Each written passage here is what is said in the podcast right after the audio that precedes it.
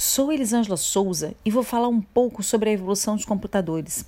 Para isso, a gente precisa entender o que significa a palavra computador. Significa compus, que quer dizer cal calcular. Por que calcular? Porque antigamente eles utilizavam o ábaco para fazer contas e o ábaco foi considerado o primeiro computador da história, que foi 300 anos antes de Cristo, que é a máquina mais antiga de calcular. Com o passar dos, dos anos, eles resolveram estar criando uma máquina que calculasse mais rápido e uma quantidade maior de número. Sendo assim, em 1946 foi anunciada a criação do primeiro computador digital eletrônico de grande escala do mundo, o ENIAC, que quer dizer Eletrical Numerical Integrator ente calculador, ou seja, computador integrador numérico e eletrônico.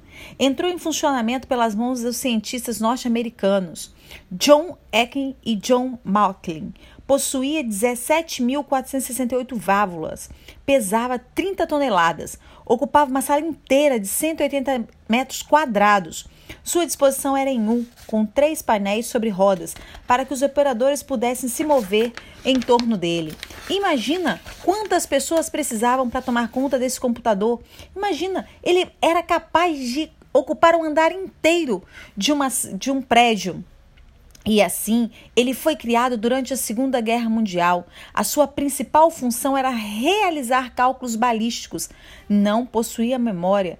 Tornou-se obsoleto e economicamente inviável de manter após 10 anos de operação, tendo sido desativado no dia 2 de outubro de 1955 e posteriormente foi logo desmontado.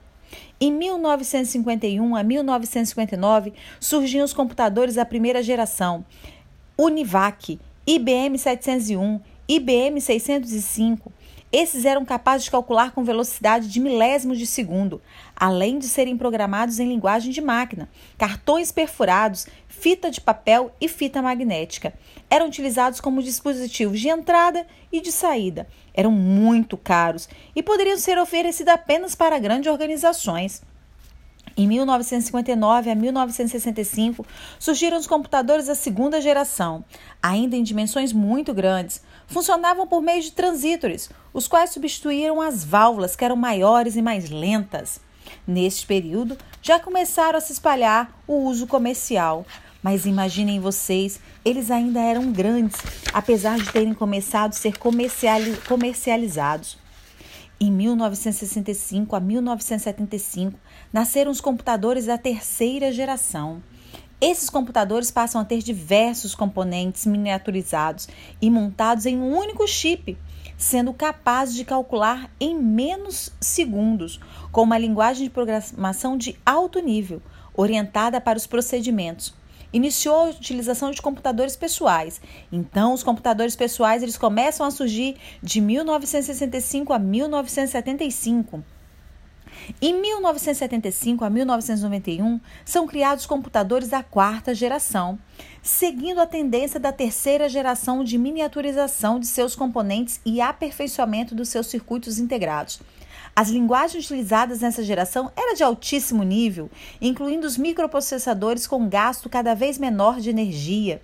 Imagina, aí as pessoas já começaram a usar aquele programa DOS. Em 1991 até os dias atuais, a partir desta data, são lançados software de melhor qualidade e com capacidade de processar as informações com maior rapidez. Com isso, começaram a criar computadores all-in-one, aonde todos poderiam estar em uma única tela, tudo.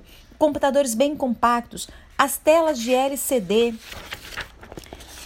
E após a virada do milênio, continuaram seguindo a tendência de miniaturização de seus componentes e tornaram dessa forma os computadores mais maleáveis e práticos nas diárias, nos usos diários.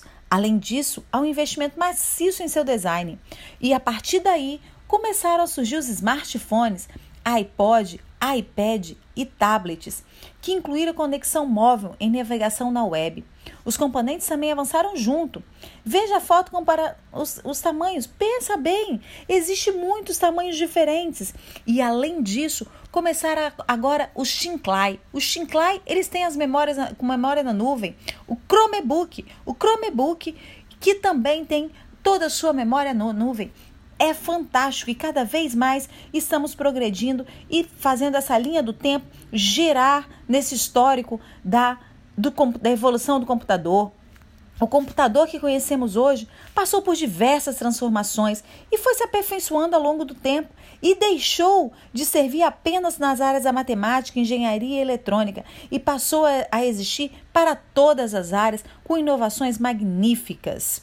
E curiosidades: o primeiro algoritmo que foi escrito para ser processado por uma máquina foi uma mulher que criou, a Augusta Ada, uma condesa de Lovelace, atualmente como Ada Lovelace, que era uma matemática e escritora inglesa.